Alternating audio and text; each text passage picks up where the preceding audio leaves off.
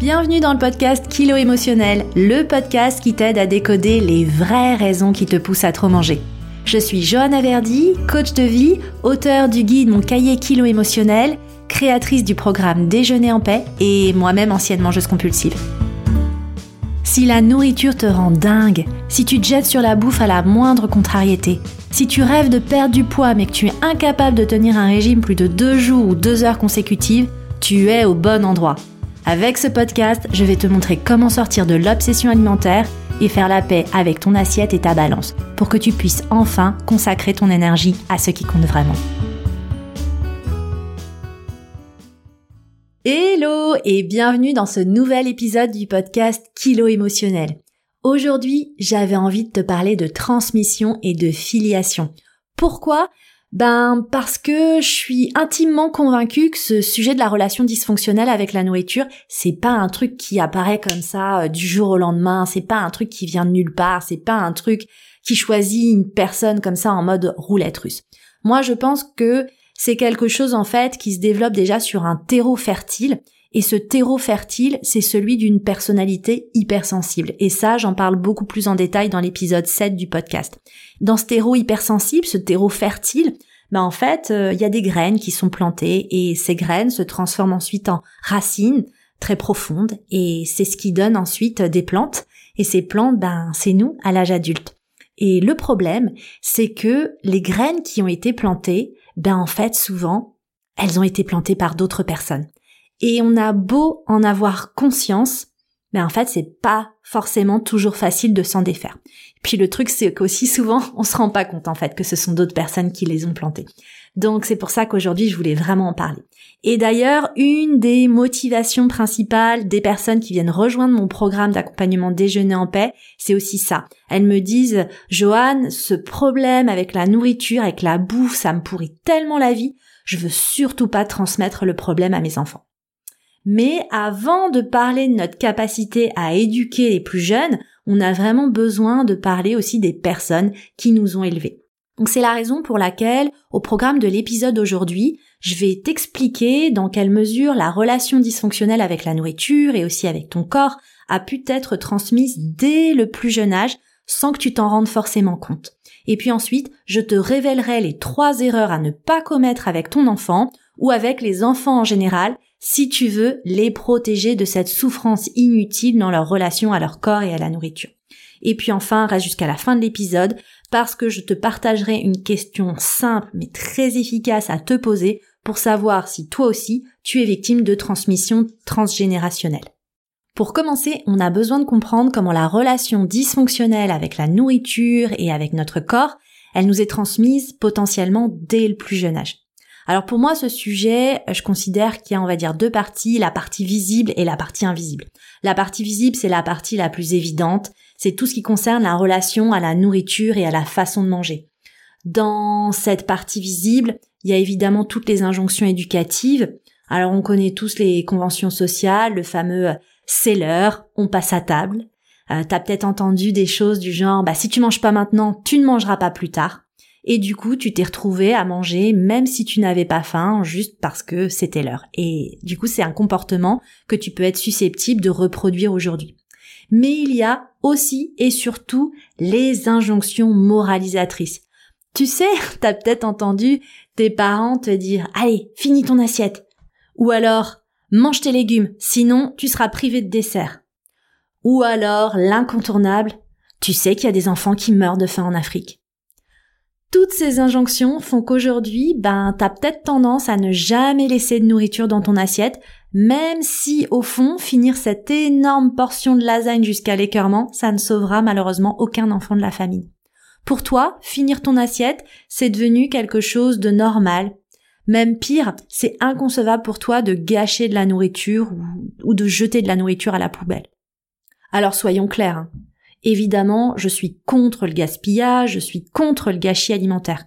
Mais il faut se rendre compte qu'en fait, on est venu dès l'enfance associer à la nourriture une valeur morale, on a donné une place morale à la nourriture. Et le résultat, c'est que on a encapsulé le fait que si on finit notre assiette, on est une bonne fille, Et si on ne finit pas notre assiette, on est une mauvaise fille et on se doit de culpabiliser.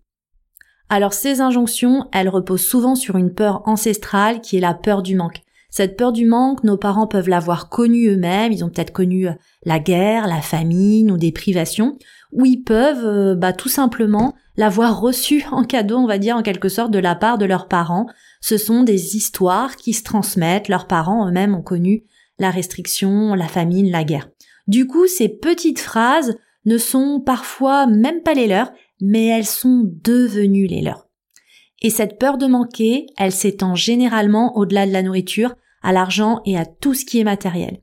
Et j'en parlerai plus en détail dans un prochain épisode consacré à ce sujet.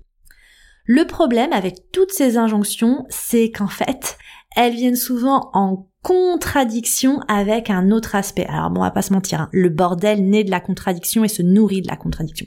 La contradiction, c'est quoi? C'est qu'on doit finir son assiette pour ne pas gâcher et ne pas culpabiliser, mais pour peu que tu finisses systématiquement ton assiette, pour peu que t'aies eu enfant un trop bon coup de fourchette, ben on t'a peut-être freiné, de peur que tu prennes du poids.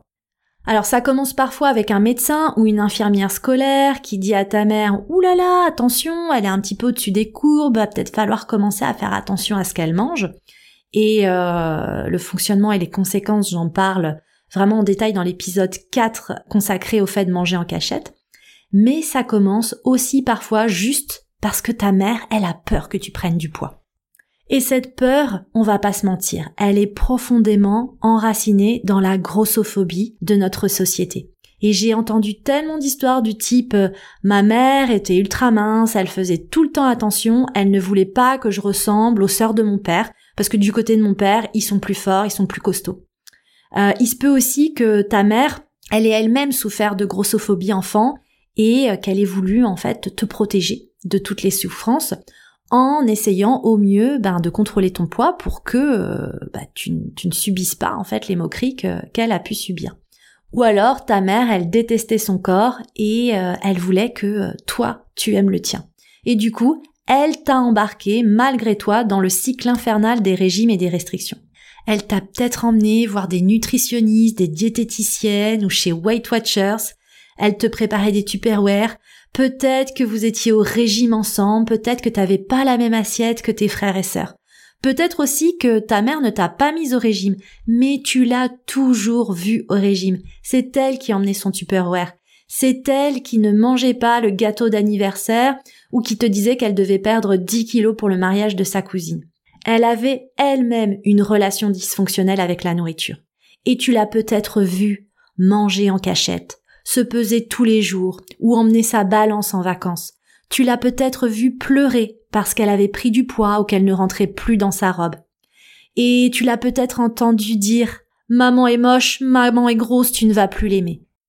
Et puis enfin, tu as peut-être baigné dans les jugements sur le corps des autres, t'as peut-être entendu ta famille qui faisait tout le temps des commentaires ou des critiques sur les personnalités qui passaient à la télé, euh, ou t'as peut-être entendu ta grand-mère dire t'as grossi, t'as maigri, ou oh là là, t'as vu ma chinette, elle porte cette robe avec des cuisses pareilles, faut oser quand même. Toutes ces petites phrases en fait qui renvoient à la critique et au jugement sur le corps des autres. Résultat, t'as intégré que ta faim c'était une sorte de bête féroce et dangereuse que tu dois dompter pour ne pas grossir. Parce que grossir c'est mal. Grossir, c'est le risque d'être moche et d'être jugé et rejeté.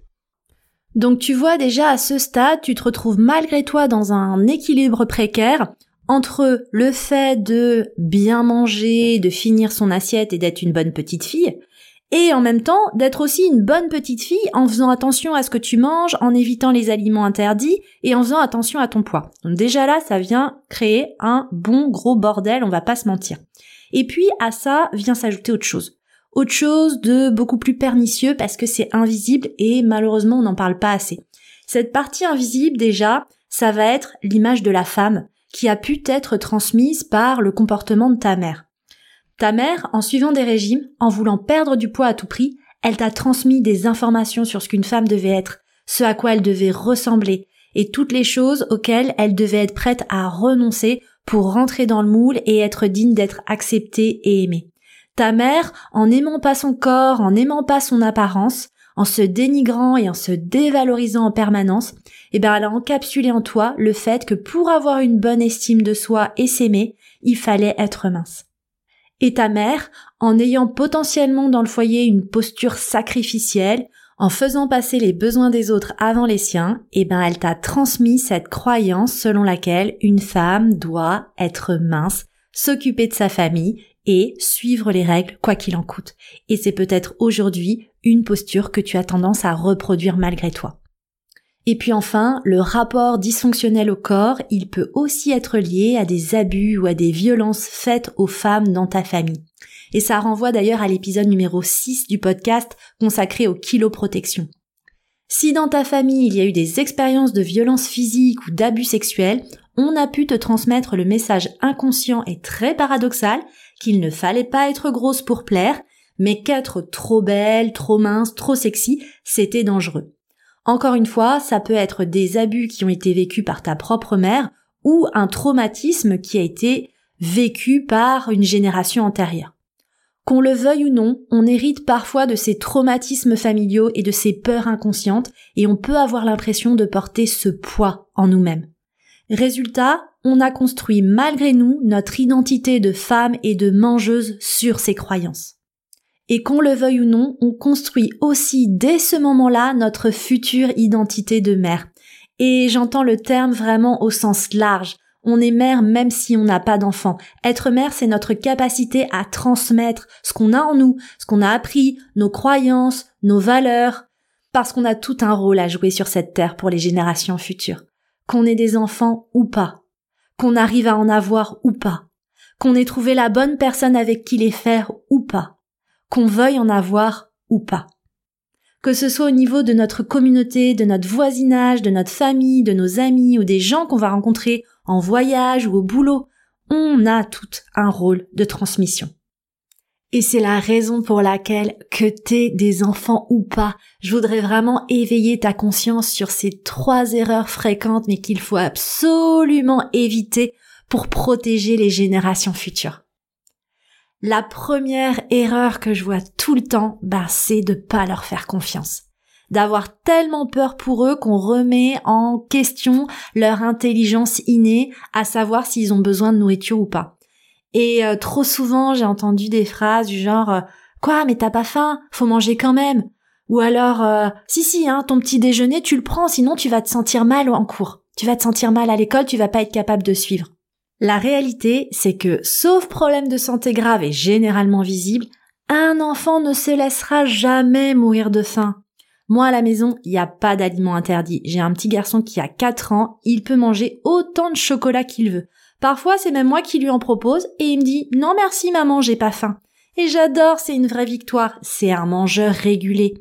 Alors vraiment, la première chose, c'est laisser les enfants être des enfants aussi et surtout dans leur relation à la nourriture, préserver leur innocence, leur candeur et leur spontanéité.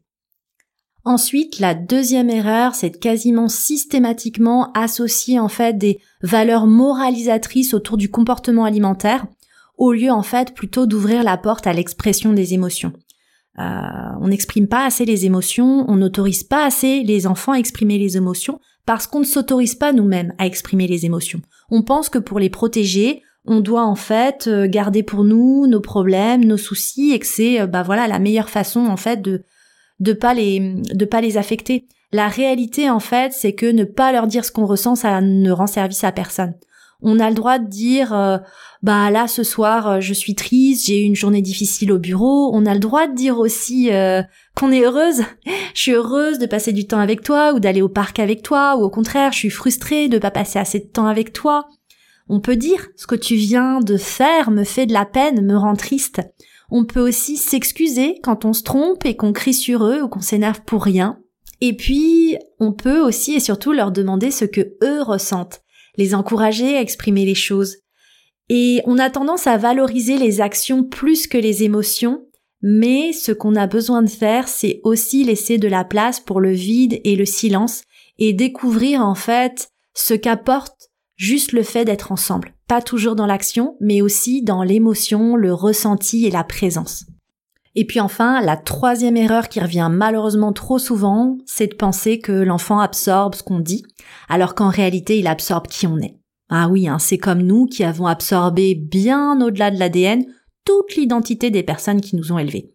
Nos enfants, c'est pareil. Ils absorbent pas juste ce qu'on dit, ils absorbent évidemment qui on est, notre comportement, notre façon d'agir. Donc si aujourd'hui tu manges pas pareil que tes gosses, si tu rentres chaque repas dans ton appli de calories, si euh, on te propose du gâteau et qu'à fois haute, euh, bah tu répètes inlassablement ah non merci, je suis raisonnable en ce moment, faut que je sois raisonnable, je fais attention. Si tu te pèses tous les matins et que tu te dénigres, si tu juges et que tu critiques ouvertement les autres personnes pour euh, leur apparence physique, bah évidemment, sans surprise, ton enfant, il va vraiment encapsuler tous ces messages, encapsuler toute cette énergie vibratoire et il l'emportera avec lui dans sa vie d'adulte. Donc évidemment, l'idée c'est pas de culpabiliser. Mais c'est simplement aussi de se rendre compte que parfois verbaliser nos ressentis, ça peut faire toute la différence. Même si on a d'une certaine façon un comportement dysfonctionnel et qu'on le sait et qu'on en est consciente expliquer pourquoi on le fait. Et le fait qu'on est consciente que c'est pas idéal, ça peut faire toute la différence. Si par exemple, euh, j'en sais rien, tu peux pas euh, t'empêcher de peser les aliments, bah, tu peux aussi expliquer à un moment que tu le fais parce que ça te rassure, mais que tu sais que c'est complètement zinzin. Mettre de la légèreté dans tout ça, ça peut faire toute la différence parce que finalement, les enfants, ils sont capables de tout entendre, ils sont capables de s'adapter et de dépasser les situations les plus difficiles sous réserve qu'on leur explique. Parce qu'au final, ce qui les détraque le plus, c'est pas la vérité. Souvent, ce qui les détraque le plus, c'est les non-dits et les silences. Mais pas les silences bénéfiques dont j'ai parlé précédemment, qui euh, impliquent une vraie présence. Là, c'est des silences d'évitement, c'est des silences gênants en fait. Ce sont des non-dits vraiment gênants. Parce que le problème des non-dits et des silences gênants, c'est que quand on sait pas, bah évidemment, on s'imagine, et on s'imagine évidemment le pire, hein, des scénarios dont on est généralement le grand coupable. Donc voilà, si aujourd'hui tu es dans une situation où tu vis encore des mécanismes dysfonctionnels, ça sert à rien de culpabiliser et surtout ça sert à rien de te planquer. Mieux vaut mettre des mots sur tout ça, partager tes ressentis. Il euh, y a rien de mal, il y a rien d'interdit. Quand on parle des choses, on les dédramatise, on les désacralise, et puis on est capable euh, aussi tous de passer à autre chose. Donc c'est vraiment super important. Voilà, j'espère que cet épisode t'invitera à réfléchir sur ce sujet.